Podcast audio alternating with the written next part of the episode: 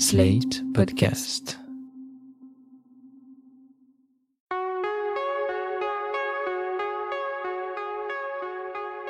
Je m'appelle Thomas Messias, je suis un homme blanc, cisgenre, hétérosexuel, et comme je suis un garçon curieux, je suis allé voir Qu'est-ce qu'on a encore fait au bon Dieu, la suite de la comédie à succès de Philippe de Chauvron, bien parti pour réaliser de nouveaux scores délirants au box-office.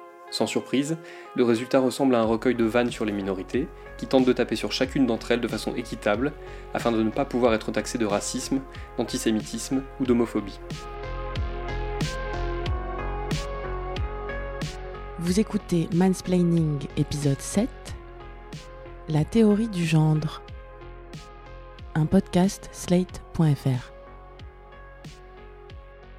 Il y a tellement à dire sur qu'est-ce qu'on a fait au bon Dieu et sa vision de la société qu'on en est même venu à oublier de regarder ce qui se passait au premier plan, juste sous nos yeux, au cours des scènes de réunion de famille.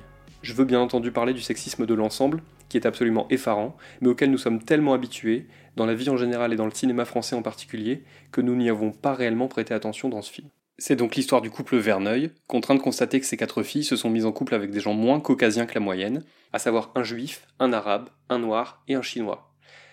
Tout cela est prétexte à un flot de situations et de répliques dignes des meilleures vannes de fin de banquet. Mais au-delà des caractéristiques ethniques ou religieuses auxquelles ils sont réduits la plupart du temps, il ne vous aura pas échappé que les gendres sont avant tout des hommes.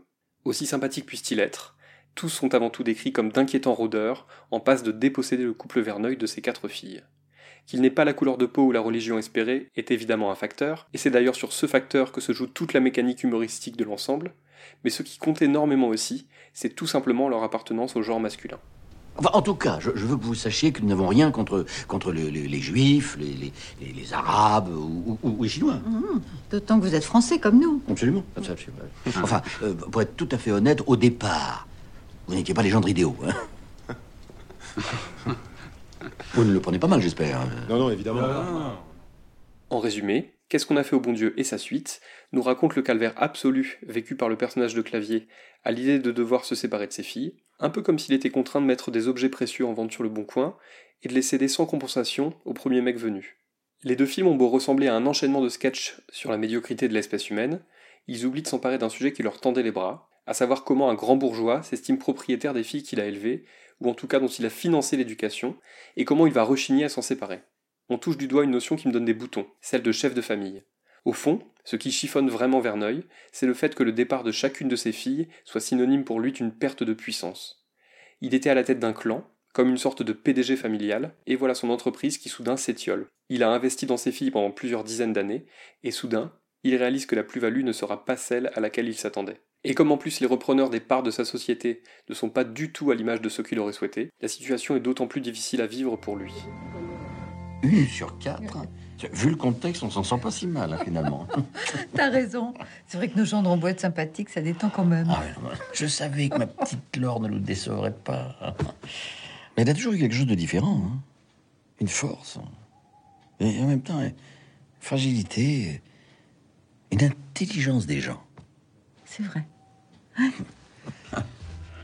Ah, ma petite fille.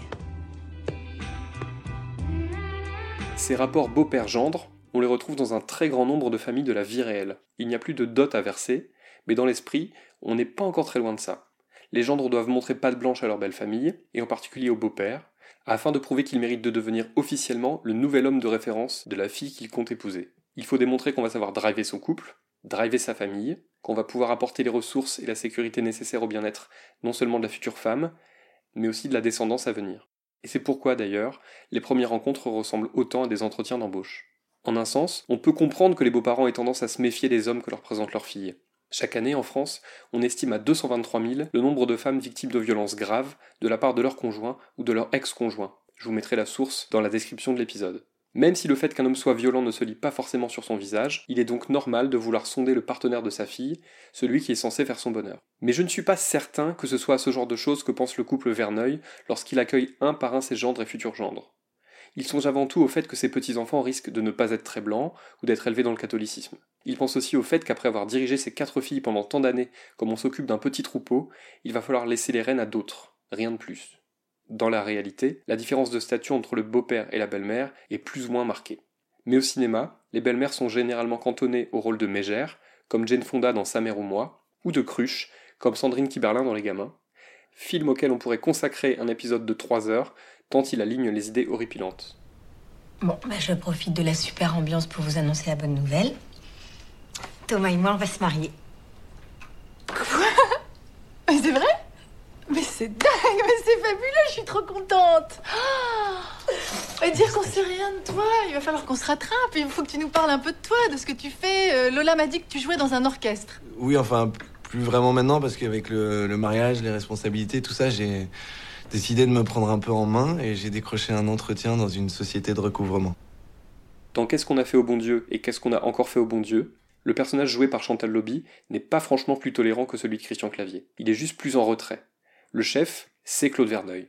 Sa femme Marie n'est que son adjointe, une sorte de bras droit, mais elle n'en pense pas moins. Si le bras de fer avec les gendres est avant tout mené par le personnage de Clavier, c'est parce que c'est lui qui s'apprête à perdre le plus en consentant à céder ses filles. Jusque-là, le centre de l'attention dans la famille, c'était lui. Quand on apporte à la fois des conditions de vie plus que confortables et de grands discours sur le sens de la vie, on se retrouve forcément au cœur de tous les échanges et de tous les événements qui jalonnent la vie de la famille. L'idée de finir par se retrouver en tête à tête avec sa femme, qui risque de ne pas se montrer assez admirative ou assez dépendante de lui, l'angoisse terriblement.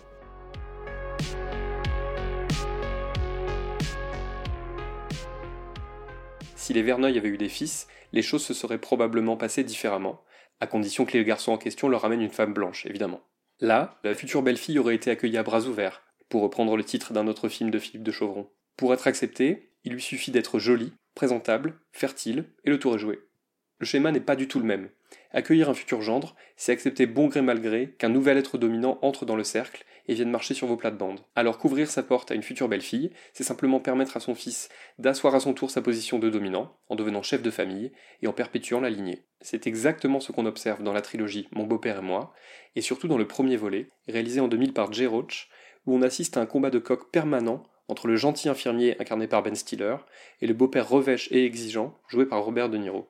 Tout en tentant de rester irréprochable aux yeux de sa fille adorée, celui-ci va tout faire pour tester son gendre et va même se montrer prêt à l'écarter de son chemin dans le cas où il ne soit pas conforme à ses attentes. L'air de rien, mon beau-père et moi décortiquent cette mécanique assez finement. Mon bébé, oh, tellement manqué, ma petite Oh, tu m'as manqué toi aussi, mon papa. C'est- Oh, oh, le bébé à son papa, oui, oui, oui, oui, oui, oui, le bébé à son papa. La main chaude, elle est chaude, elle monte et pop, pop, pop, pop, pop, pop, pop, pop. Pour être un gendre idéal, il faut à la fois charmer la maîtresse de maison et être adoubé par le chef de famille. Il faut être galant, courtois, avec un vrai métier d'homme et une vraie grosse voiture d'homme. Or, le personnage de Ben Stiller est apparemment un type bien, mais il est infirmier et il conduit une simple Toyota. Cela suffit à laisser planer le doute sur le fait qu'il pourrait être ou non un bon époux pour la fille prodigue de Robert De Niro. C'est quoi ça, une Ford? Ah oui, oui, oui, c'est une Taurus. Oui, elle voulait le modèle en dessous, mais je lui ai dit, Eh, je me fais bien assez de blé, je peux les allonger et te payer le modèle qui en jette. Oh. C'est une couleur peu commune. Oh, la, la couleur, non, c'est le gars au comptoir. Pourquoi? On dit que ce sont les génies qui préfèrent le vert. Mais vous l'avez pas choisi. Jack. Alors que le titre original ne faisait qu'évoquer la rencontre avec les beaux-parents, le titre français du film, Mon beau-père et moi, appuie bien l'idée selon laquelle tout ne se joue qu'entre De Niro et Stiller. La femme de l'un et la future femme de l'autre sont présentes physiquement, ce ne sont d'ailleurs pas des femmes particulièrement effacées, mais elles restent néanmoins au second plan parce qu'elles sont résolues à faire des concessions, à arrondir les angles, pour que tout se passe au mieux. On réalise que le bon fonctionnement tout entier de cette famille ne tient qu'à un fil. Il faut que les deux mâles du groupe parviennent à s'entendre, sinon tout risque d'exploser à tout moment. Et pour qu'un semblant de rapport de confiance s'installe, il faudra en passer au préalable par un tas d'étapes humiliantes, y compris le détecteur de mensonges. Ça a l'air compliqué. Il paraît que ces trucs-là, c'est pas fiable à 100%. hein. Vous allez être surpris de voir à quel point ça l'est. Je sais facilement si une personne ment ou pas. Maintenant, je vais vous poser des questions. Et vous ne devrez répondre que par oui ou par non. D'accord. Très bien. Allez, on fait un essai.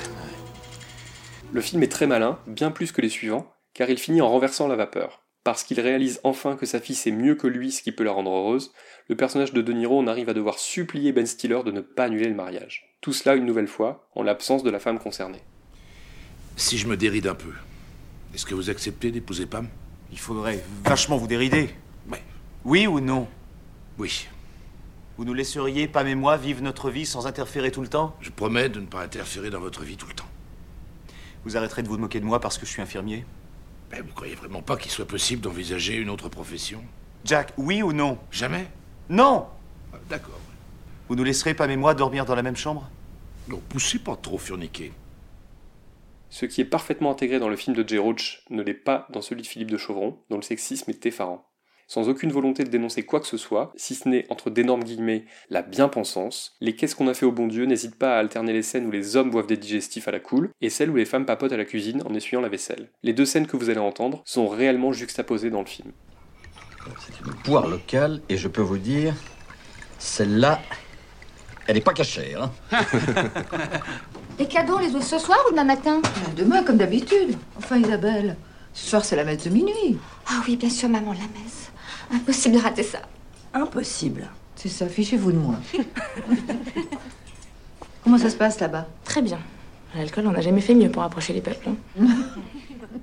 D'un côté, les hommes apprennent à se connaître et marquent leur territoire. De l'autre, les femmes se font des confidences à demi-mot en remettant la cuisine en ordre. Tout est dit.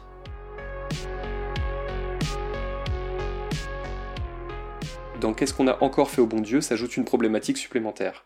J'utilise le mot problématique car pour les personnages, c'en est vraiment une. Viviane Coffey, la fille de l'autre famille du film, s'apprête en effet à annoncer à ses parents qu'elle souhaite se marier avec Nicole, jouée par Claudia Tagbo. Sur le traitement de ce couple-là, il faut que vous lisiez l'article signé Alexis Patry à lire sur tétu.com. Ça s'intitule Il faut qu'on parle de la romance lesbienne dans Qu'est-ce qu'on a encore fait au bon Dieu? Et justement, à propos de Viviane et Nicole, je me suis posé la question. C'est quoi le statut de la belle-fille ou du gendre dans une relation homosexuelle? Qu'attendent les gens de la meuf de leur fille ou du mec de leur fils? La réponse, c'est que je n'en sais rien, parce que ce n'est pas une situation à laquelle j'ai été personnellement confronté, et parce que les films en parlent assez peu. Si ce podcast est très hétérocentré, c'est parce que le cinéma l'est aussi. Et je ne compte pas sur Qu'est-ce qu'on a fait au bon Dieu 3 pour m'apporter des éléments de réponse. Voilà, c'était l'épisode 7 de Mansplaining, un podcast proposé par Sled.fr. Si vous avez aimé ce podcast, n'hésitez pas à le dire en nous couvrant d'étoiles sur iTunes, 5 de préférence, et en en parlant le plus possible autour de vous. Toutes vos remarques et vos questions sont les bienvenues à l'adresse suivante mansplaining@sled.fr. Vous pouvez aussi me contacter via Twitter, les messages privés sont toujours ouverts. Toutes les références aux articles, œuvres, vidéos citées se trouvent dans la description de ce podcast. À dans 15 jours.